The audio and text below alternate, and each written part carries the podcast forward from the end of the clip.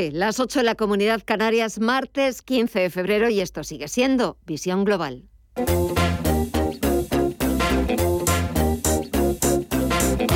Esto es Visión Global con Gema González.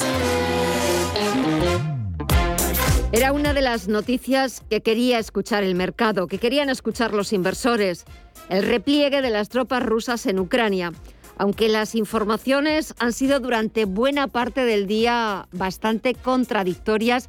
Parece que finalmente hay, declaraciones eh, más oficiales por parte del presidente ruso de Vladimir Putin que ve puntos en común con Estados Unidos y cree aceptable la propuesta de la OTAN para empezar a discutir. El presidente ruso ha pedido a Francia y Alemania que presionen a Kiev para implementar los acuerdos de 2015, mientras Kiev está denunciando ciberataques contra las webs del Ministerio de Defensa y también contra las webs de varios bancos. Pero de momento ese repliegue de las tropas militares rusas a la frontera con Ucrania ha sentado especialmente bien a los mercados de este y del otro lado del Atlántico.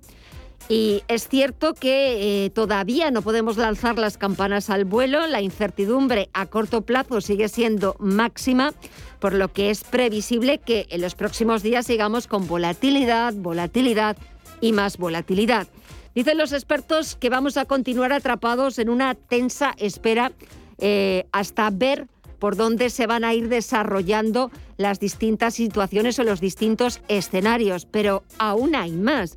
Y es que a los inversores estadounidenses les preocupa quizás un poquito más la política monetaria de la Fed, después de que el presidente de la Reserva Federal de San Luis, James Bullard, haya apostado y haya vuelto a apostar y lo haya vuelto a decir por una subida de tipos de 100 puntos en Estados Unidos para julio, con el objetivo de controlar la inflación.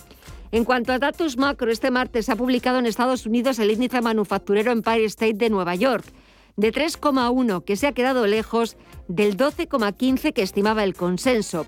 También hemos conocido el índice de precios a la producción, que se ha colocado en el 9,7% superior al 9,1% que estimaban los analistas, pero por debajo del 9,8% del mes anterior. Con todo esto, con todos estos datos, con los indicadores macroeconómicos que se han conocido este martes en Estados Unidos, las subidas siguen siendo generalizadas, vuelve a imponerse las compras, el toque, el tono verde en el parque norteamericano. Tenemos a todo el sector tecnológico subiendo más de dos puntos porcentuales. En el caso del Nasdaq Composite, suma un 2,34% en los 14.112 puntos. El SP500 suma un 1,5% en los 4.467 puntos. O el promedio industrial Dow Jones, que suma más de 400 puntos, un 1,17% en los 34.971 puntos.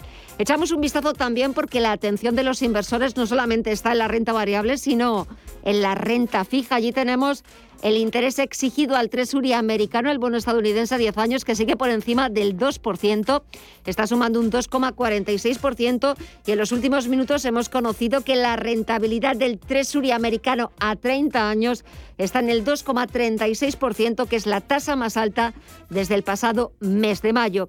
Sube la rentabilidad de los bonos en Estados Unidos, baja el precio y lo que también está bajando es la volatilidad, el índice VIX, el llamado índice del miedo, que baja un 9,4% hasta los 25,66 puntos.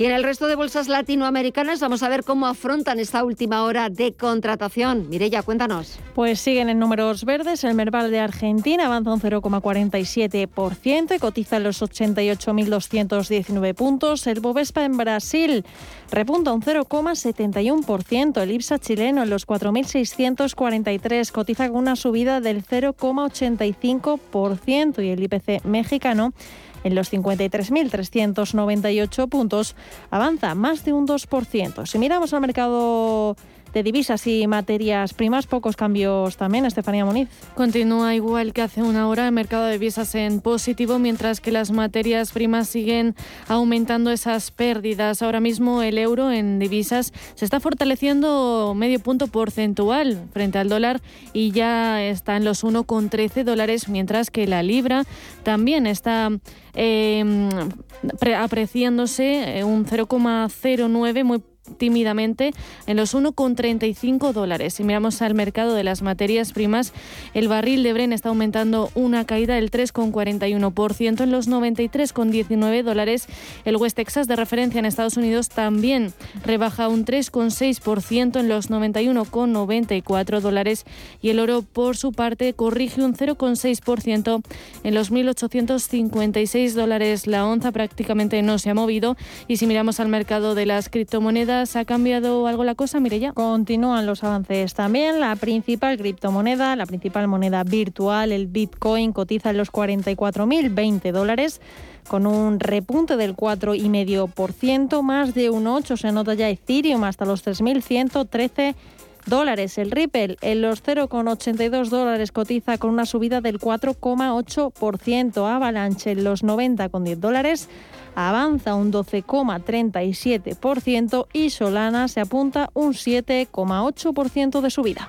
Pues así están los mercados cotizando en verde los principales activos en esa última hora que queda de negociación para que eche el cierre la principal bolsa del mundo, Wall Street. Y nosotros actualizamos toda la información, titulares de las 9.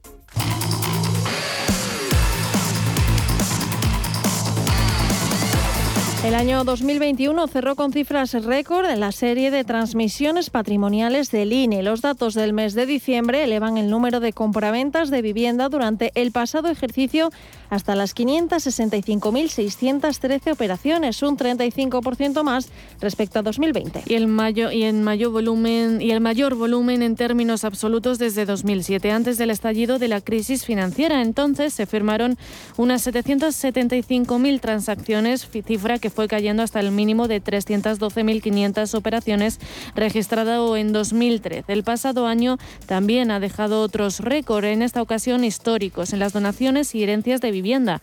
En total, según el INE, se donaron algo más de 25.000 inmuebles, una cifra no vista en la serie histórica. Vamos con el dato de inflación que se situó a cierre de enero en el 6,1% respecto al mismo mes del año anterior, una décima por encima del dato avanzado por el INE hace dos semanas. Pero cuatro décimas por debajo de la tasa registrada en diciembre, que fue del 6,5%, la más alta en los últimos 30 años. Los precios se acumulan así 10 meses por encima del umbral del 2% objetivo del BCE, del Banco Central Europeo, y rondan su nivel más alto de las últimas tres décadas. Enero fue el segundo mes con la electricidad más cara de la historia, al igual que los carburantes, que se han encarecido un 23,1% para la gasolina y un 25,7% para el diésel. Y nueva propuesta del Ministerio de Seguridad Social sobre el sistema de cotización por ingresos reales para los autónomos que modifica la cuota más elevada para dejarla en 991 y la mínima en 214 euros en 2031. Los tramos comenzarían en aquellos con rendimientos superiores a 700 euros que pagarían en 2031 una cuota de 214 euros por debajo de la mínima actual, pero superior a los 183,6 euros recogidos en la propuesta anterior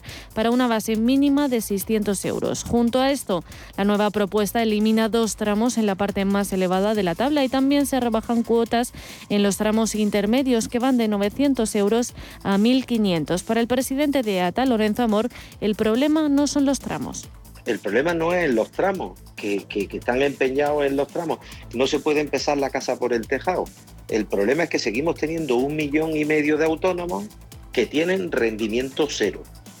Y ese millón y medio de autónomos que tienen rendimiento cero, pues la inmensa mayoría son entre los autónomos societarios y los autónomos familiares colaboradores que no tiene Hacienda rendimientos de actividades económicas. Por otro lado, la presidenta del Congreso, Marichet Batet, sale en defensa de los letrados y servicios jurídicos de la Cámara tras la polémica del voto erróneo del diputado popular Alberto Casero. En una declaración institucional, Batet ha concluido que el acuerdo que ella tomó en aquel momento en nombre de la mesa fue conforme a derecho.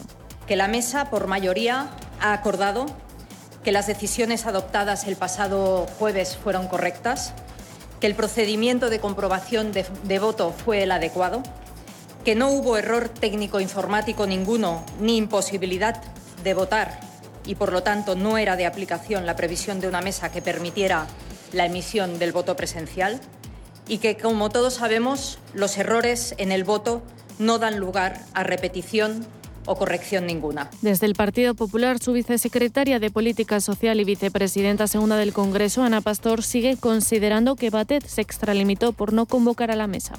Al no convocar la mesa, se privó al diputado de su derecho a votar en el sentido que quería hacerlo. Esa competencia de determinar si se autorizaba al diputado votar presencialmente y se anulaba el voto telemático o se rechazaba la autorización de forma motivada, que era exclusiva de la mesa según el apartado sexto de la resolución de 2012 del Congreso, se la apropió la presidenta al negarse a convocar la mesa y decidir que se había producido un error técnico que no quería subsanar. El gobierno belga llega a un acuerdo para la reforma del mercado laboral que incluye la posibilidad de concentrar la semana de trabajo en cuatro días o flexibilizar los horarios para dar más libertad a los trabajadores. Así lo ha anunciado el primer ministro belga Alexander De Croo. Este acuerdo pretende hacer más flexible el mercado de trabajo para que Bélgica llegue a una tasa de empleo del 80% de aquí a 2030. Actualmente se sitúa en el 71% y presenta fuertes disparidades regionales. Otro aspecto es la extensión del derecho a la desconexión fuera del horario laboral, de manera que los trabajadores no tengan presión por responder a mensajes o correos electrónicos. La ministra de Industria, Reyes Maroto, señala que el Gobierno trabaja para participar en la nueva ley de chips de la Unión Europea.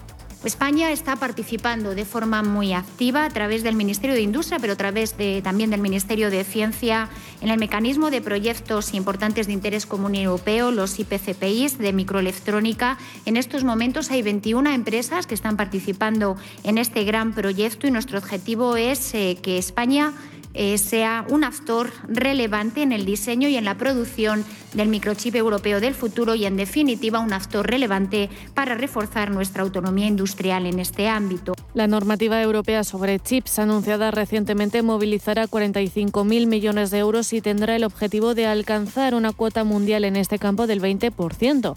La ministra ha recordado que actualmente el sector del automóvil está viviendo un momento difícil a causa de la pandemia, así como por los problemas de suministro vinculados con la escasez de semiconductores en todo el mundo. Y un último apunte relacionado con las elecciones de Castilla y León. Mientras el ganador Alfonso Fernández Mañueco rechaza la entrada de Vox en el gobierno regional, el presidente Pedro Sánchez exige al PP romper sus pactos con Vox en toda España para poder entenderse en Castilla y León. ¿Quién ha salido ganando? ¿Ha salido ganando, por ejemplo, las mujeres de Castilla y León, a los cuales ya ha señalado Vox? ¿Ha salido ganando, por ejemplo, el colectivo LGTBI de Castilla y León, al cual ya también ha señalado Vox? ¿Ha salido ganando la cohesión social y territorial en Castilla y León? ¿Ha salido ganando, señoría, la convivencia en Castilla y León? El problema es, señoría, que quien ha salido ganando es Vox y quien ha salido perdiendo es Castilla y León, precisamente porque ustedes utilizaron Castilla y León para algo muy ajeno a lo que representan los intereses de esa tierra.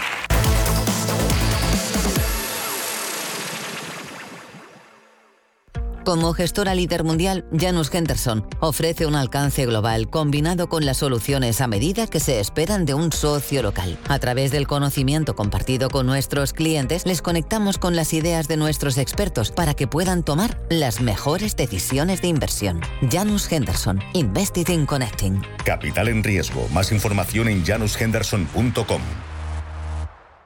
Redescubre el placer del descanso. En el corte inglés tienes un 50% de descuento en una selección de colchones y puedes pagar hasta en 12 meses, solo hasta el 28 de febrero en Hipercor y el corte inglés. Financiación ofrecida por financiera el corte inglés y sujeta a su aprobación. Consulta condiciones en elcorteinglés.es. El corte inglés, patrocinador de Sacobeo 2122. Escucha Salud para Todos en Radio Intereconomía. Presentado por Mirella Calderón y con la colaboración de Pedro Tormo. Consultas en directo llamando al 91 533 1851, de lunes a jueves de 10 a 10 y media de la noche. El análisis del día con visión global.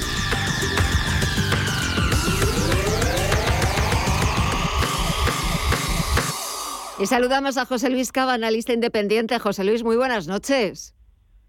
Hola, ¿qué tal? Muy buenas noches. Bueno, todo al verde, parece que se esfuman esos eh, tambores de guerra o que se empiezan a apagar un poquito, lo que ha traído calma a los mercados, aunque yo no sé si nos va a durar mucho. ¿Tú qué opinas?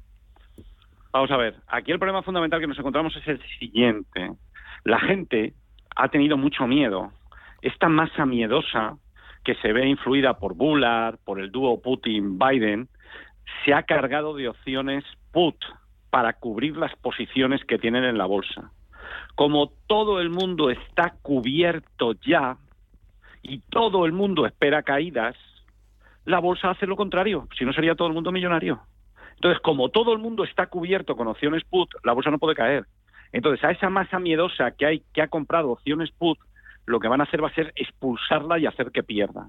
Entonces la bolsa no está subiendo porque entre dinero, porque la gente espere que no haya conflicto en Ucrania, eso no tiene absolutamente nada que ver. Es decir, ahora mismo estamos en una bolsa que ha rebotado y la gente que ha comprado opciones put las ha comprado con vencimiento el próximo viernes, 18 de febrero. Entonces, al ver que la bolsa no cae, tienen miedo y están perdiendo dinero porque ha caído la volatilidad, si te fijas. Entonces, cae la volatilidad, sube el precio y pasan los días el importe de la prima empieza a caer y están perdiendo dinero. Pero es que han comprado opciones de compra en cantidades masivas. Eh, perdón, han comprado opciones de venta, opciones put en cantidades masivas. Se ha registrado un récord histórico. Nunca antes habían comprado tantas opciones put. Entonces están todos los inversores están del mismo lado del mercado.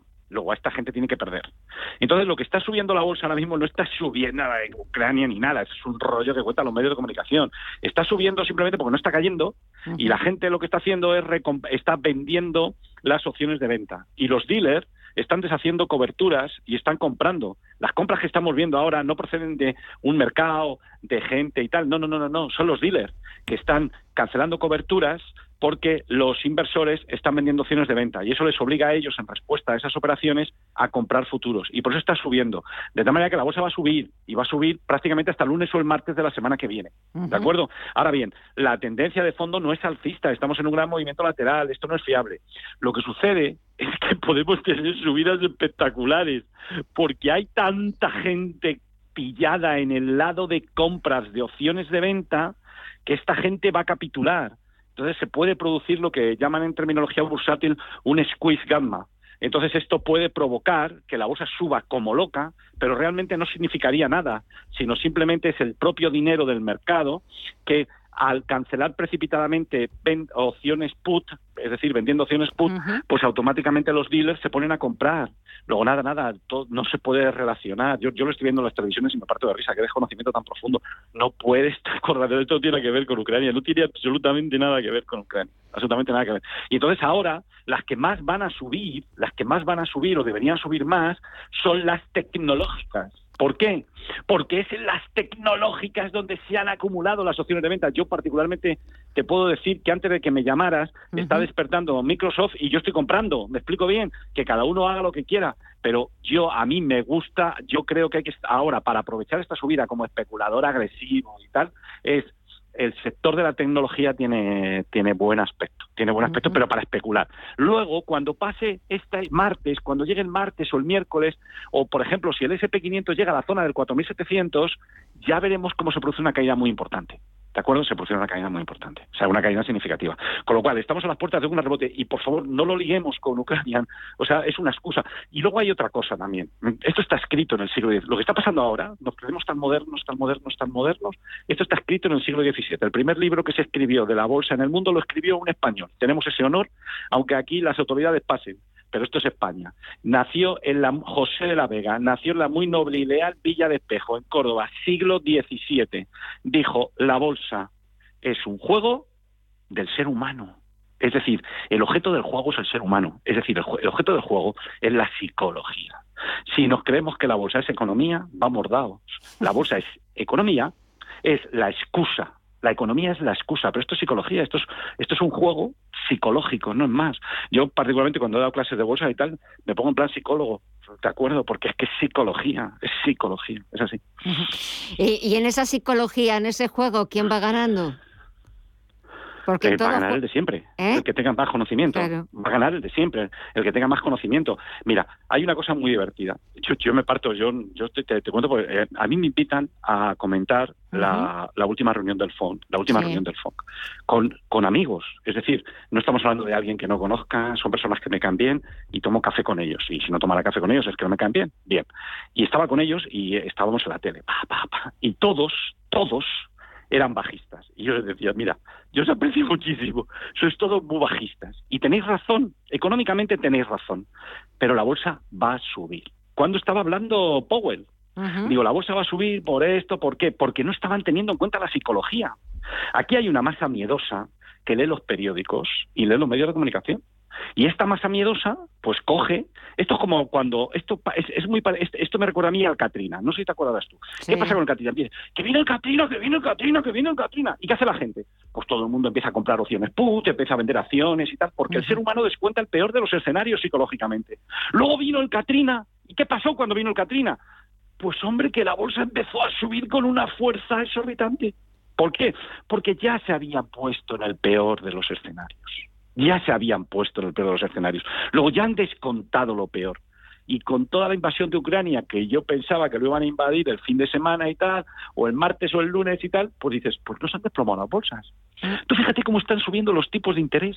Si es que en Italia están en el 2%. Es decir, el Estado italiano va a tener que pagar por intereses un pastón. Y te encuentras que no se está produciendo un desplome. Esto lo que indica es que el ser humano está descontando el peor de los escenarios y ahora hay que ver. Por ejemplo, todo el mundo está descontando. Sale Bular. Ya lo ves a Bular ahí en plan loco. Que os voy a subir los tipos de interés 10 puntos. Vale, Nada más que le falta que nos diga y os voy a dar dos tortas a cada uno que me lleve la contraria, porque yo soy el del FED. Bueno, pues tú serás del FED y, o lo que tú quieras. Pero ¿sabes lo que vas a hacer, hijo mío? Provocar una recesión. Y entonces da la casualidad de que ya los mercados están descontando una recesión. Para 2013, a finales de 2013, están descontando recortes de tipos. Y ayer sale un informe de Goldman Sachs que dice, ay, ay, ay, Goldman Sachs, otros salvajes que dicen que siete subidas de tipos de interés en 2022. O ayer sacan un informe que he leído esta mañana que dice, ay, va, es que lo más probable es que haya recesión. Digo, madre mía, vaya prendas. Luego aquí, el que tiene que perder es aquel que reacciona de forma inmediata a las noticias, el que no tiene sistema y está al albur de que vengan las noticias. Entonces, esto no puede caer porque esta masa miedosa, esta masa que ha sido manipulada, entre ellos los gestores de fondo, no te creas tú que los directores de los hedge fund eh, son unas joyas, son malísimos, me explico bien, como gestores, ¿eh? son buenísimos en conseguir unos grandes sueldos, pero en especular son bastante malos. Entonces, esta masa miedosa es la que tiene que palmar, hija mía, pero es como toda la vida, como tiene que ser. Bueno, yo no diga que tengo que ser así, es como es. Es como es. Y, A mí me da igual. y- y- y en este escenario, venga, un consejo, pero hablando eh, en claro eh, para nuestros oyentes. A ver, porque pues pueden eso, ven las noticias, leen los periódicos, se confunden. Venga, ¿qué es lo que tienen que hacer? Según... Bueno, pues mira, yo en principio, yo en principio, yo, eh, pensando en una persona tranquila, en una persona de medio plazo, ¿de acuerdo? Eh, yo les voy a decir, yo particularmente yo les digo, yo creo que la bolsa va a subir y yo creo que la bolsa va a subir hasta el martes, hablando claramente. Ah, De tal manera que la yo creo, yo no soy adivino, eso tienen que ustedes seguir su sistema, hablar con No, no lo somos nadie, ¿eh? financiero, lo que sea. Nadie lo somos, que nadie lo somos, de lo de Bueno. adivino, porque nos iría de otra Vale, forma. vale, claro, claro, claro, Claro. Nosotros somos especuladores. Entonces, coges y dices, bueno, pues yo creo que puede subir unos días. Pero si usted quiere llevar una vida tranquila, mire, ahora no es el momento de especular, ¿de acuerdo? Este año es malo, ¿de acuerdo? ¿Por qué? Porque las subidas de los tipos de interés van a frenar la bolsa. Sí, la bolsa va a acabar con beneficios, pero esa tendencia fuerte al alza, esa maravillosa que elegías por los colores de los títulos, te salía bien, eso se ha acabado. Yo, sin embargo, lo que sí me estoy dirigiendo, yo hablo de mí, ¿eh? Lo que yo estoy muy preocupado es cuándo acabará la vida útil del dólar como moneda de reserva. Eso a mí me preocupa mucho. Yo creo que el sistema financiero, tal y como lo podemos ver, bueno, y además te- podemos echarnos una risa para que te veas el desastre del sistema financiero que tenemos. Mira, el, el- FED quiere subir los tipos de interés. Entonces a, a Bullard y a sus amigos salvajes del fondo y dice, hay que subir los tipos de interés como locos. Vale, chico, muy bien. Lo entiendo. Ahora bien, ¿por qué no hablas con tu amiguita Janet Yellen y le dices lo siguiente? Yo no ido a Harvard, pero a mí me enseñaron en el CUNEF que la política fiscal y la política monetaria tienen que ir un poquito de la mano. No tiene sentido que vosotros queráis subir los tipos de interés agresivamente para frenar la economía y la inflación y vuestro amiguito Janet Yellen, vuestro amiguito Biden, se ponga a ampliar el gasto público. Porque si amplía el gasto público, lo que ganamos por un lado, lo perdemos por otro. Y cuando subís los tipos de interés, fastidiáis a los inversores particulares que están invirtiendo su dinero y que están montando negocios. Y cuando gasta dinero el Estado está creando, como pasa en España, una creación de empleo público y que es un empleo que no añade valor. ¿Me explico bien? Eh, cuando lo creas de la manera que se está creando ahora mismo. Entonces ves cómo estamos en manos de unos temerarios. No, nada más que hace falta ver a Bula. Si no hay que ir muy lejos. El presidente del Banco de la Reserva Federal de Soles. Ahí tienes que ver a Bula. Luego ves a Yellen que hace lo contrario. Y luego ves a Biden que está perdiendo porque la inflación les está comiendo. Entonces yo creo que el sistema... Y luego ¿qué hacen todos los bancos centrales? Dime cuál es el secreto. Todos se envuelven de un halo, todos quieren ser cool. ¿Pero qué saben hacer los bancos centrales? Imprimir dinero. Si no se hacer otra cosa. Entonces, esto se va a acabar cuando ya atiendan toda la demanda de dólares a nivel global. ¿Cuánto tiempo puede tardar eso? ¿Cuatro? ¿Cinco años? Pues hombre, yo sinceramente creo que hay que mirar en el patrimonio, tratar de establecer algo sólido que en el caso de que este sistema financiero, que es un castillo de naipes, se venga abajo, tú estés defendido. Mm. Entonces yo prestaría atención en mi cartera al oro, Piensen ustedes cómo el oro tiene buena pinta y yo creo que en un momento determinado el oro, que lleva un movimiento lateral, fíjate qué curioso lo que está pasando, es que es espectacular. El oro no lo comentan y resulta que el Banco Nacional de Irlanda, que lleva ya un montón de años sin comprar oro, va el cachondo y se compra 9,5 toneladas el año pasado, con un par. Pero es que lo mismo hace Rusia, lo mismo te está haciendo el de la India, lo mismo te están haciendo todos los bancos de las antiguas repúblicas soviéticas, ¿no? Y dices tú, ¿por qué estáis comprando oro? ¿Por qué estáis comprando oro como locos? Porque avecinan un cambio de sistema, ¿de acuerdo? Y dentro de esta protección a largo plazo hay que abrir la mente al Bitcoin, ¿de acuerdo? Yo creo que el Bitcoin va a ser el que va a liderar a todas las criptomonedas, entonces hay que prestar atención al Bitcoin y también a las monedas respaldadas por, por bienes, ¿de acuerdo? Por bienes, por inversiones o por rentas. Luego yo, a medio y largo plazo, me fijaría en eso, en oro sobre todo. Perfecto, pues me quedo con el análisis y me quedo con esa... Eh, eh, con ese mensaje, con eh, esa lección que nos has dado a, bueno, mí. no, no, no, pero una lección, no, no, por supuesto, a, a mí y a muchísimos oyentes, bueno, pues para seguir, bueno, pues entendiendo al mercado y que al final todo es cuestión de, juego y de psicología. Y sobre todo si nos gusta el juego, pues muchísimo mejor, lo hace todo también mucho más ameno y más grato. José Luis Cava, analista independiente, me encanta hablar contigo, jugar en estos minutitos, que pases, una muy, que pases una muy buena semana y hasta pronto, porque aquí siempre quedamos en tabla, aquí no gana ni uno ni gana ni, no, ni el otro, aquí ganamos los dos. Que gane el Real Madrid, por favor. que gane el Madrid. Venga, hasta pronto. Un fuerte abrazo. Hasta luego. Ah, igual, adiós.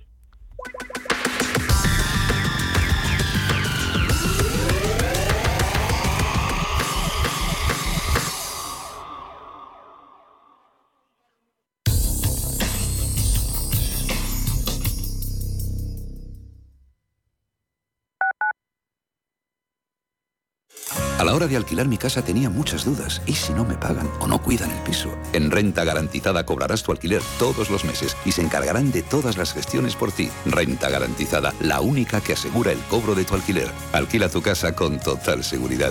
Infórmate en el 910 1095 o en rentagarantizada.es. Radio Intereconomía. Más del 25% de la población en España se encuentra en riesgo de exclusión social. En la Fundación La Caixa facilitamos herramientas, metodologías y recursos a miles de entidades sociales para que las personas que más lo necesitan desarrollen su potencial. Solo es progreso si progresamos todos. Fundación La Caixa.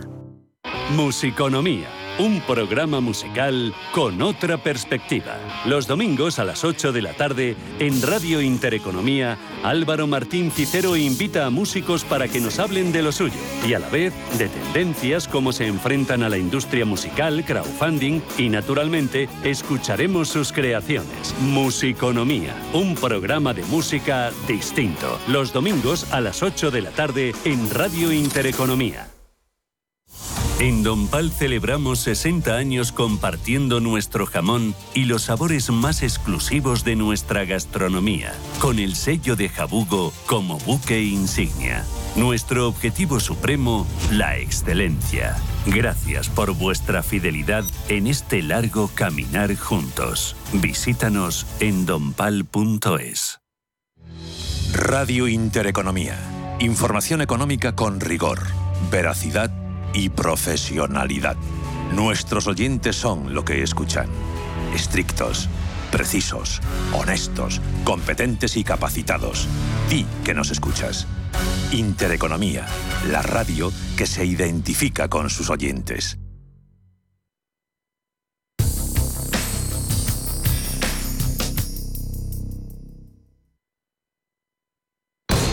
Visión global. Los mercados. Bontobel Asset Management patrocina este espacio. Y de vuelta a las principales bolsas europeas, subidas generalizadas las que hemos visto en los parques del viejo continente tras el repliegue militar de las tropas rusas en la frontera con Ucrania. Aquí en la bolsa española, el IBEX 35 suma un 1,68% y recupera los 8.700 puntos, Mirella. Y todo tras el varapalo de ayer, cuando distintas fuentes coincidían en alertar del peligro de una posible invasión a cargo de Rusia. Hoy la jornada ha abierto una puerta a la esperanza y los inversores han recibido la noticia con alivio. Tanto que la bolsa española ha conseguido respirar dentro del IBEX. Han destacado las alzas en Siemens Gamesa con una subida del 6,6%, que ha sido el mejor de la jornada debido a que los accionistas de Siemens Energy han pedido una OPA de exclusión.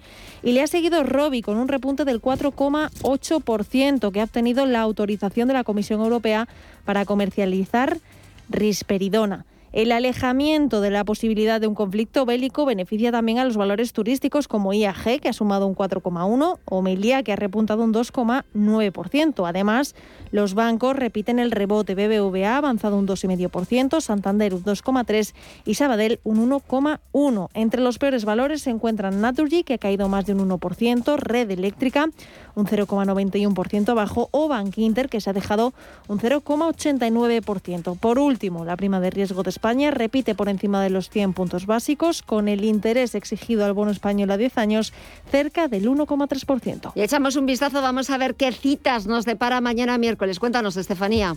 Pocas referencias en España en un miércoles en el que la mirada de los inversores se dirige a la publicación de la producción industrial de la eurozona y de la inflación de Reino Unido. Al otro lado del Atlántico, en Estados Unidos, se conoce también la producción industrial, así como los datos de ventas minoristas. Entre las empresas en publicar resultados, pues destacan Coca-Cola, Euro-Pacific Partners, Carrefour, Cisco o Nvidia. Bontobel Asset Management ha patrocinado este espacio. Bontobel Asset Management. Calidad suiza con el objetivo de obtener rendimientos superiores a largo plazo. En Bontobel Asset Management siempre estamos a la vanguardia de las inversiones activas en bonos y acciones. Para más información, entre en nuestra página web bontobel.com barra am. Bontobel Asset Management, su especialista global en fondos de inversión. ¿Cómo saber cuántos paneles solares debes instalar? ¿Cuándo recuperas la inversión? ¿Puedes acceder a alguna subvención? En este realizamos el estudio gratuito y te asesoramos sobre la mejor opción para tu empresa. Empieza a ahorrar desde el primer momento y a demostrar tu compromiso con el medio ambiente. Busca más información en nes.es. Invertir en acciones y ETFs con XTB tiene muchas ventajas. No tienes ninguna comisión hasta 100.000 euros al mes. La apertura de cuenta es online, rápido y sencillo. Y tenemos atención al cliente 24 horas al día en español. Más de 300.000 clientes ya confían en nosotros. XTB.es. Riesgo 6 de 6. Este número es indicativo del riesgo del producto, siendo 1 indicativo del menor riesgo y 6 del mayor riesgo. La Hora de Miguel Ángel es un programa dedicado a la salud y la prevención de enfermedades. Con un lenguaje claro y sencillo, te explica cómo llevar una vida saludable. Todas las noches a la una y media de la madrugada en Radio Intereconomía. En Visión Global, las noticias empresariales.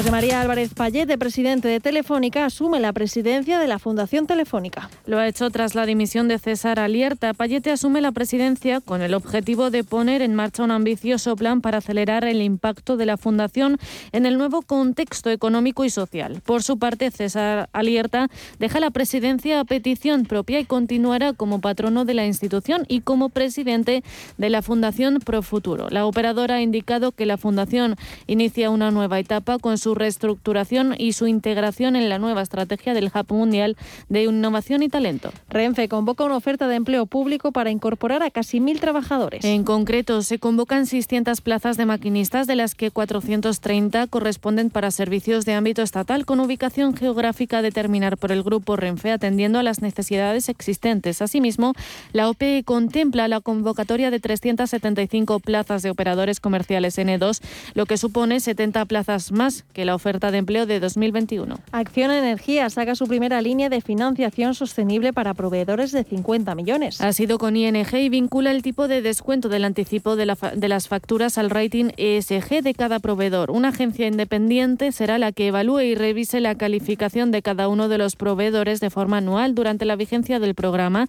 y los que tengan mejor rating disfrutarán de un mejor coste de financiación. En una primera fase, la financiación está destinada a un número limitado de proveedores de la compañía involucrados en proyectos fotovoltaicos y eólicos en diversos países y se extenderá a más proveedores en una segunda fase. Viajes El Corte Inglés acepta la adscripción voluntaria y reducir a 549 las salidas del ERE. Además de la reducción de 620 a 549 el número de despidos, también se ha dado luz verde a que cualquier persona trabajadora, independientemente de su puesto, pueda solicitarlo.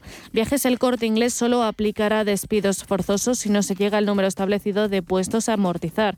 Asimismo, las indemnizaciones ascienden a 25 días por año trabajado hasta 15 mensualidades en caso de los que salgan voluntariamente y de 20 días por año trabajado hasta 12 mensualidades en el caso de los forzosos, el mínimo legal.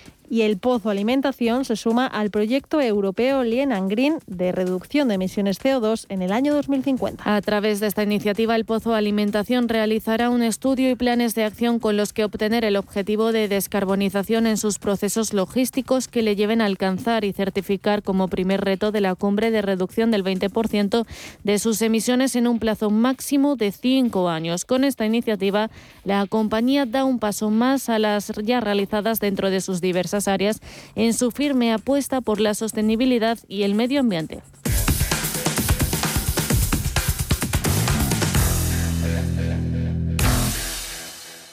¿Estás buscando un broker para operar en el mercado americano?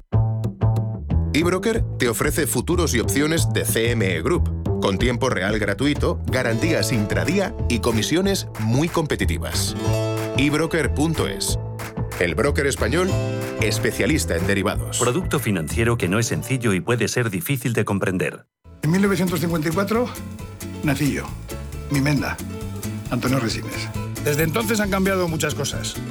A mí que todo cambie me parece muy bien, pero que las cosas importantes no me las toquen. Sí, sí, sí, que no me las toquen. 1954 del Pozo. Que lo bueno nunca cambie. Hasta luego. Érase una vez una tarjeta de crédito, la tarjeta revolving, que te prometía más cosas que el genio de la lámpara. Pero pasó el tiempo y te diste cuenta de que aquello era un cuento. El genio se había quedado con tu dinero. ¿Quieres recuperarlo? Nosotros lo haremos por ti. Somos Durán y Durán Abogados y sabemos cómo hacerlo. Entra en durányduránabogados.com y que no te vengan con cuentos. En Visión Global, la tertulia de los negocios. Y comenzamos nuestra tertulia saludando a Miguel Córdoba, profesor de Economía y Finanzas. Miguel, muy buenas noches. Hola, buenas noches, mucho gusto estar con vosotros. Igualmente, ¿qué tal la semana? De momento parece que no hay conflicto entre Rusia y Ucrania, parece que se están entendiendo. Parece de momento, o en teoría. Eh, bueno, ya lo dijimos la semana pasada, que, que, Putin no es tonto, él sabe que un conflicto directo es muy complicado. Yo creo que es, jugador de mus y hacen envites, a mejor fuertes, eh, eh, pero al final lanzar el ordago es, complicado. Entonces, eh, el está jugando su partida. Yo, yo creo sinceramente que al final se debiera de llegar a algún tipo de acuerdo. Fíjate, está hablando desde la Casa Blanca el presidente estadounidense Joe Biden, ha empezado nada hace unos minutos, eh, está diciendo que van a dejar que sea la vía diplomática la que bueno, pues consiga eh, allanar el camino y que tenga éxito. Y también está anunciando el presidente estadounidense que no van a enviar eh, tropas estadounidenses a luchar en Ucrania. José Aguilar, socio director de Minvalio, muy buenas noches a ti también. ¿Qué tal, Gemma? Muy buenas noches. ¿Qué tal la semana? ¿Cómo ha empezado? Bien, intensa, sí, sí, pero bueno, eh, en todos los órdenes. la verdad es que son meses en los que no, mucho sobresalto y mucho trabajo. Bueno, el sobresalto de momento en el este de Europa parece un poquito más calmado porque ya había, incluso hasta en plan de broma, pero el presidente ucraniano había puesto una fecha para esa invasión rusa en Ucrania, que era precisamente mañana miércoles. sí, sí, menos mal que pues parece que eh, la cosa se va calmando, que se están retirando eh, tropas rusas, aunque la OTAN todavía no, no lo ve demasiado, demasiado claro. Hay como informaciones eh, contradictorias, pero bueno, parece que eso de momento se va calmando. las elecciones en Castilla y León, ahora es cuando Miguel empieza lo interesante, quién gobierna con quién, quién pacta con quién, quién dialoga con quién. Pues yo sinceramente creo que, que ya lo dijo Santiago Vascar la noche electoral, eh, está muy claro, quiere una vicepresidencia y varias eh, consejerías. Y bueno, yo entiendo que, que es lo lógico pues eh, en un gobierno de coalición porque lógicamente el Partido Popular eh, es la única posibilidad que tiene de, poder gobernar. No eh, nadie sabe dice no que, alguien se abstenga bueno yo si fuera Oscar no me abstendería. Eh, no no tiene sentido que tengas un buen resultado que es un excelente resultado el de Vox y que tengas posibilidad de entrar que es lo lógico es un gobierno de coalición. Que decir sobre los cordones sanitarios pues en fin lo que no se puede es quejar tanto es con Podemos no hay cordón sanitario, pero con, con Vox sí. O sea, yo creo que los dos son dos partidos extremos, en, cada uno en su lado. Y, bueno, pues si, si los socialistas pueden pactar con, con Podemos, perdón, pues imagino que el Partido Popular puede pactar con Vox. Y tal y como están las cosas, yo es que creo que este puede ser un modelo, una vez desaparecidos Ciudadanos, que se va a dar en bastantes autonomías. Por tanto, habrá que negociar programas, habrá que, negociar cosas y, bueno, al baño ¿qué tal se le da? Eh, José, ¿cómo lo ves tú? Esto, antes que una cuestión política, es una cuestión aritmética. O sea, que al final no, hay que ser un gran experto en política. Esto es como casi mi, mi hija en primaria, ¿no? Pues eh, Luis tiene seis manzanas y María tiene seis. ¿Cuántas manzanas tienen entre los dos? O sea, es una cuestión. O sea, al final, eh, hay, esto parte de lo siguiente. el, pueblo de Castilla y León pues vota y, elige un parlamento que tiene la, la distribución de escaños que tiene y sobre esa distribución de escaños, que es la que eh, los, ciudadanos de, esa comunidad han decidido en las urnas, pues, pues la verdad es que no hay muchas posibilidades. Y, por lo tanto se pueden hacer todo tipo de declaraciones retóricas y de intereses y de y tal, pero al final los números son extraordinariamente tercos, ¿no? Entonces, con los resultados a la vista, pues las únicas opciones posibles son o bien que el Partido Popular pues eh, llegue a algún tipo de acuerdo con el Partido Socialista, o bien que el Partido Popular llegue a algún tipo de acuerdo con Vox. O sea, no, no es que no, no cabe ninguna otra mm. combinación, ¿no? Y entonces al final, pues, eh, el, pues el Partido Popular, pues eh, lógicamente se resiste a pactar con Vox y, además, pues eh, lo, entiendo. Eso tiene su lógica porque, por una parte, sienten que pactar con Vox puede de alguna manera ser un catalizador, un, puede ser algo que dinamice o que, o que el, voto de izquierdas, ¿no? que al final pues siempre el, el temor a, a lo que se considera por el otro bando como algo extremo, pues suele movilizar a, las propias bases. Y luego también lo que hace es convertir el voto a Vox, que hasta ahora ha sido un voto más bien testimonial, un voto, digamos, de, de enfado ante una derecha que se consideraba pues no suficientemente combativa, en la medida en que Vox pues ya toque poder y tenga posiciones institucionales, de pronto pues ante parte del electorado de derechas pues puede ser una, una opción no solo testimonial, sino también incluso una opción de gobierno. Y eso es obviamente lo que el PP no quiere, es decir, que, que, que, que Vox no sea solamente un socio, sino hasta cierto punto, bueno, ya lo es, un, adversario, ¿no? Entonces, por lo tanto, pues, eh, o sea, que aquí la cuestión no es que, que, la izquierda diga que Vox no, no debería entrar en el gobierno, es que el propio Partido Popular pues en estos momentos no lo ve claro. Pero es un ejercicio más bien voluntarista que real, porque porque no, no, no, tiene muchas más opciones, ¿no? Mm. Y en ese sentido, pues bueno, eh, veremos durante estas próximas semanas pues un juego dialéctico y acusaciones y acercamientos y alejamientos pero yo no, la verdad es que no veo ninguna otra opción, sabiendo que efectivamente el precio que puede pagar el Partido Popular por mantenerse en el gobierno de Castilla y León es alto, ¿no? ¿Eh? Pues en el sentido de que políticamente queda, queda debilitado. Aunque también si nos atenemos a la aritmética, hay un dato que, pues, que quizás nos ha destacado mucho, precisamente porque todo ha girado en torno al posible pacto entre el PP y Vox, y es que eh, la derecha ha ganado y la izquierda ha perdido. O sea que al final para la izquierda es una derrota hasta cierto punto agridulce, porque eh, toda la atención se deriva al posible pacto nefasto, desde su punto de vista, entre el Partido Popular y Vox.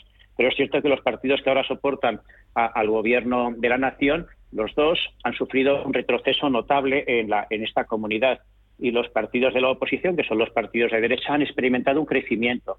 El único problema pues se deriva de la eh, distribución de ese crecimiento, que es la ha capitalizado fundamentalmente este partido Vox. Porque, eh, Miguel, es cierto que tras elecciones autonómicas, elecciones nacionales, eh, todos los partidos hacen sus lecturas, hacen sus, sus informes, sus estudios de cómo les ha ido y siempre es verdad que cada uno mira para lo suyo y habla de quién ha ganado y quién ha perdido. ¿Quiénes han ganado y quiénes han perdido en estas elecciones? Porque es verdad que, por ejemplo, Ciudadanos ha desaparecido. Unidas Podemos también es cierto que ha sufrido un fuerte, un fuerte batacazo eh, y que si tenemos que hablar de un ganador, ese ganador, aparte de Soria Ya, de Unión por el Pueblo Leonés, que, han aparecido en la escena y han conseguido representación en, en las Cortes de Castilla y León, ha sido Vox. Sí, vamos a ver. Yo, yo creo que hay, claramente un ganador que es Vox, evidentemente, y creo que hay un, gran perdedor que es el Partido Popular, y lo voy a explicar por qué. Eh, vamos a ver, en condiciones normales, si consigues cargar a Ciudadanos que tenía 12 escaños, parecería lógico que si el Partido Popular es el partido de centro-derecha, eh, asumiera todos esos 10 o 12 escaños, ¿no? Eh, y solamente ha subido dos. Realmente el Partido Popular ha cedido una buena parte de su electorado a Vox, eh, aunque haya podido coger algo de Ciudadanos. Pero realmente eh, lo que esperaba el Partido Popular era un Ayuso, o hacer un poco lo mismo, y no lo ha conseguido. En cuanto a Partido Socialista, ya ha perdido, sí, es, ha perdido, pero es que lo raro era lo que había sacado en el 2019, porque Castilla y León es, claramente conservadora, es de derechas.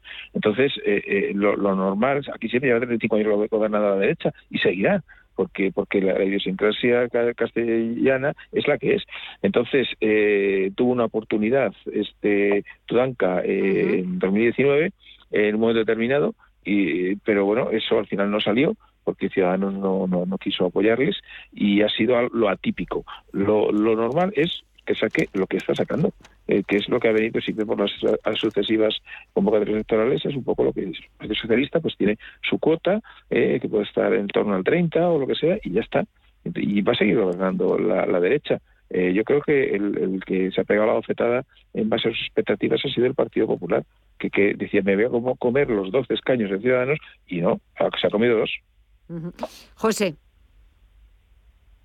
Sí, eh, Sí, efectivamente. O sea, eh, ha sido una operación eh, fallida porque efectivamente, pues ahora eh, el Partido Popular tiene la opción preferente de seguir gobernando, pero internamente yo creo que queda tocado. O sea, al final el propio liderazgo de los de los órganos centrales del partido, pues en la medida en que en que han tutelado esta operación, pues no, no han obtenido el resultado deseado. Entonces ahí eh, pues de nuevo nos encontramos con lo mismo, es decir, con una derecha que en términos agregados no, está disminuyendo su apoyo electoral, pero con un grave problema de división, no solamente entre nuevos partidos que van surgiendo, sino también incluso pues dentro, en el seno del principal partido de centro derecha del país. Y, bueno, en ese sentido, eh, la izquierda con un apoyo electoral no muy superior, pues al final ha sido más práctico, ¿no? Eh, al final, pues lo que lo que ha hecho Sánchez es básicamente decir tengo tantos escaños para ser investido presidente necesito tantos otros y los ha reunido, es decir, sin pues eh, sin, muchos escrúpulos, digamos, a la hora de valorar pues si estos partidos tienen tal origen o tal otro, sino que simplemente lo que ha hecho es una aritmética política de, buscar los apoyos suficientes hasta alcanzar el número de escaños que le permitan ser investido y mantenerse en el poder, pues aprobando los sucesivos presupuestos. Y esto ahora mismo, es, curiosamente, la derecha es mucho más difícil. De pronto se ha planteado, pues, no solamente la dificultad de pacto entre partidos de derecha, sino que incluso dentro del principal partido de derechas, pues internamente hay una división que estos resultados electorales no han hecho sino incrementar. Hablábamos, eh, os preguntaba yo de ganadores y perdedores y también habría que incluir, Miguel, el CIS de Tezanos, que verdaderamente otra vez ha vuelto a demostrar que, que no da absolutamente ni una. Pero claro, estamos hablando de un organismo público. Pero, pero no, vamos a ver, no, es que no dé ni una, es que hace lo que él quiere, quiere hacer. Me explico, vamos a ver, ¿cómo se hace una encuesta? Una encuesta lo primero que haces es estratificar eh, los, distritos, las, comarcas, los países, cómo lo vas a hacer, ¿no? Entonces, si, tú eres tezanos y quieres que eh, al final te salga algo que sea favorable al PSOE, no necesita falsificar los votos. O sea, simplemente en la parte norte de Castilla se ha visto que claramente es, es, más de izquierdas, ¿no? Pues, pues coges eh, eh, más votos de las zonas de León, de Palencia, eh, de, Burgos, etcétera. Segunda cosa que haces, dice, vamos a ver, el voto del PSOE que es urbano o rural, dice, no, es más urbano. Bueno, pues voy a entonces a elegir más gente en las zonas urbanas. Si, si tú haces un diseño de este tipo, eh, pues eh, eh, lógicamente al final te van a salir que en esa encuesta, que es una pequeña maqueta de la realidad, te va a salir más a favor del PSOE. Entonces dice, no, si yo no, yo no miento en los votos, bueno, claro, pero depende un poco cómo haga la encuesta y cómo la estructures. José. Sí, es el problema de las muestras. O sea, al final la, muestra es la metodología básica de, todo sistema demoscópico, pues es una correcta selección de la muestra y efectivamente es una muestra mal seleccionada pues lleva a resultados distorsionados. Que eso, pues bueno, pues le puede pasar a cualquier instituto demoscópico. La cuestión es que si cualquiera incurre en este en este fallo, es decir, de pronto tras un tras un, análisis eh, tras una oleada de, su, de eh, pues de pronto se da cuenta de que ha fracasado o ha fallado estrepitosamente, lo que hacen inmediatamente pues es corregir su metodología y la selección de la muestra. Entonces, eh, para mí el, el reproche a, al CIS de Tezanos no, no, no es que yo mismo incurro en, el error de denominarlo de esa manera. Eh, eh, es, no, no, es que, no, es que vaticine éxitos de la izquierda, porque al final, a lo mejor si vaticinas un éxito de la izquierda y la izquierda gana, has hecho un excelente estudio demoscópico. O sea, lo malo no es que favorezca a la izquierda, sino que lo malo es que fallan estrepitosamente. ¿no? Me, da igual que fallen a favor de unos o de otros. ¿no? Al final lo que cabría esperar, si justamente la razón de ser de ese instituto es intentar que, que, sea que sin, sin, sin someterse a los intereses de parte, pues puedan presentar una imagen eh, demoscópica eh, pues no distorsionada, o sea que eh, básicamente pues con criterios extraordinariamente objetivos, ¿no? Y aquí más bien, pues una y otra vez, que si equivoquen una vez es, aceptable, todos nos podemos equivocar y la, demoscopia no es una ciencia exacta. Pero cuando ese fallo pues se repite una y otra vez, pues, o sea, para mí el problema es ese, que los españoles estamos pagando una herramienta, un instrumento que en principio podría ser útil, pero que en la práctica no lo es porque simplemente, eh, por la razón que sea, por el sesgo o por, o por un interés ideológico, de hecho, está ofreciendo eh, eh, eh, elecciones tras elecciones unos resultados bastante eh, eh, lejanos de la realidad. No sé si os ha dado tiempo, yo lo he visto también como última hora de esta tarde, la nueva propuesta que va a presentar el ministro de Inclusión y Seguridad Social, José Luis Escriba, a sindicatos, autónomos, de las cuotas de, de los autónomos que ahora quiere modificarlas y propone una horquilla de entre 214 y 991 euros. Miguel. Bueno, eh, pero aquí ya antes estaba un, poquito por abajo, eh, estaba en 180 y tantos, ¿no? Y la de arriba en 1100 y pico. Eh, vamos a ver, no deja de ser una horquilla. Eh, bueno, vamos a ver, son números simplemente. yo creo que, que la forma de tributar de un autónomo debe ir por la vía eh, de que se asimile a lo que es eh, un, asalariado. Es decir, si en función de los ingresos, hay que evitar, yo creo que hay que evitar todos los módulos y hacerlo ya, que tenemos informática perfectamente desarrollada para, para ver cuáles son los ingresos del autónomo. Entonces, el autónomo, pues lo lógico es que tribute eh, a la seguridad social en, el mismo sentido que, que tributa un asalariado. Es decir, ¿para qué? Pues para que tenga una pensión similar es decir, si, si ahora mismo en el máximo para cotizar eh, hacen falta 14.000 euros anuales entre trabajador y empresa eh, para conseguir el, máximo de 2.800 euros al mes para, para un jubilado, bueno, pues esos 14.000 euros, eh, si lo dividimos en, en 12 pagas, pues serían mil y pico, que era la primera propuesta que, que tenía. Entonces, si nos vamos abajo, pues eh, efectivamente los ciento y pico daban, me parece que para cuatrocientos y pico, casi casi para una no contributiva. Bueno, dicen, no, vamos a subirlo a doscientos y pico, para que tenga pues quinientos y pico o seiscientos. Bueno, pues, pues, pues es, vamos a ver, no, yo creo que esto no es ideológico, es simplemente decir, bueno, yo, pero yo hablaría antes con los autónomos. Es que el ministro eh, Grandes Ideas, que es este, eh, pues yo es que no entiendo por qué tiene que salir a la prensa los temas y, antes de que haga ningún tipo de acuerdo con los con los con los sindicatos de autónomos. Es decir, yo de verdad, o sea, eh, este este es un defecto para mí, esto de estar siempre saliendo a la prensa, para dar sensación de actividad. Eh, yo, no sé si tiene que ser un, intervalo o el otro, pero, pero eso yo creo que es un tema más técnico y que lógicamente es hablar con los autónomos. José. Sí, la, la, nueva propuesta del ministro básicamente lo que hace es estrechar la banda. Es decir, hace pagar un poquito más a los, eh, a los autónomos de, menos ingresos respecto de la propuesta anterior, y hace pagar un poquito menos eh, como cuota obligatoria. ¿no? no olvidemos que estamos hablando de cuotas obligatorias a los, eh, a los autónomos de, ingresos más altos. ¿no? Entonces, yo creo que aquí hay, varios problemas. Lógicamente, Podemos inmediatamente ha dicho que esta propuesta es inaceptable, ¿no? porque ¿qué es eso de que los, los autónomos de, menos ingresos tengan que pagar más y los demás ingresos tengan que pagar menos? ¿no? bueno, pero yo creo que aquí hay varios problemas. El primero de ellos se deriva de la, falta de cultura de previsión, es decir, la diferencia de, otros países, sobre todo anglosajones o nórdicos, eh, pues eh, en España pues parece como que una gran parte de los ciudadanos confían exclusivamente en nuestro sistema de pensiones como sistema como red, como sistema de generación de rentas eh, en la jubilación. Y eh, el anterior sistema, digamos, de, cotizaciones de autónomos se basaba, digamos, eh, en principio se basaba en una cultura bastante distinta a la que tenemos en este país. Es que, bueno, usted haga unas cotizaciones eh, bajas, digamos, y, relativamente bajas, porque, en fin, para algunos autónomos pagar 300 y pico euros pues puede resultar un poco oneroso, pague usted unas cotizaciones bajas y búsquese la vida, ¿no? Es decir, eh, si, usted quiere tener una pensión mayor, pues usted pues, suscriba fondos de pensiones o comprarse, e invierta en activos inmuebles o, haga cualquier otra cosa de manera que el complemento entre la pensión pequeña que va a recibir y las otras rentas que usted está planificando a través de sus decisiones financieras le permitan tener la jubilación a, la que usted aspira, ¿no? Eh, este nuevo sistema, pues de alguna manera, pues sí que está más, alineado con la cultura que tenemos en este país y es eh, que es la confianza en que papá Estado, pues de alguna manera, pues sea el que nos sostenga eh, cuando ya pues dejemos de generar rentas de trabajo.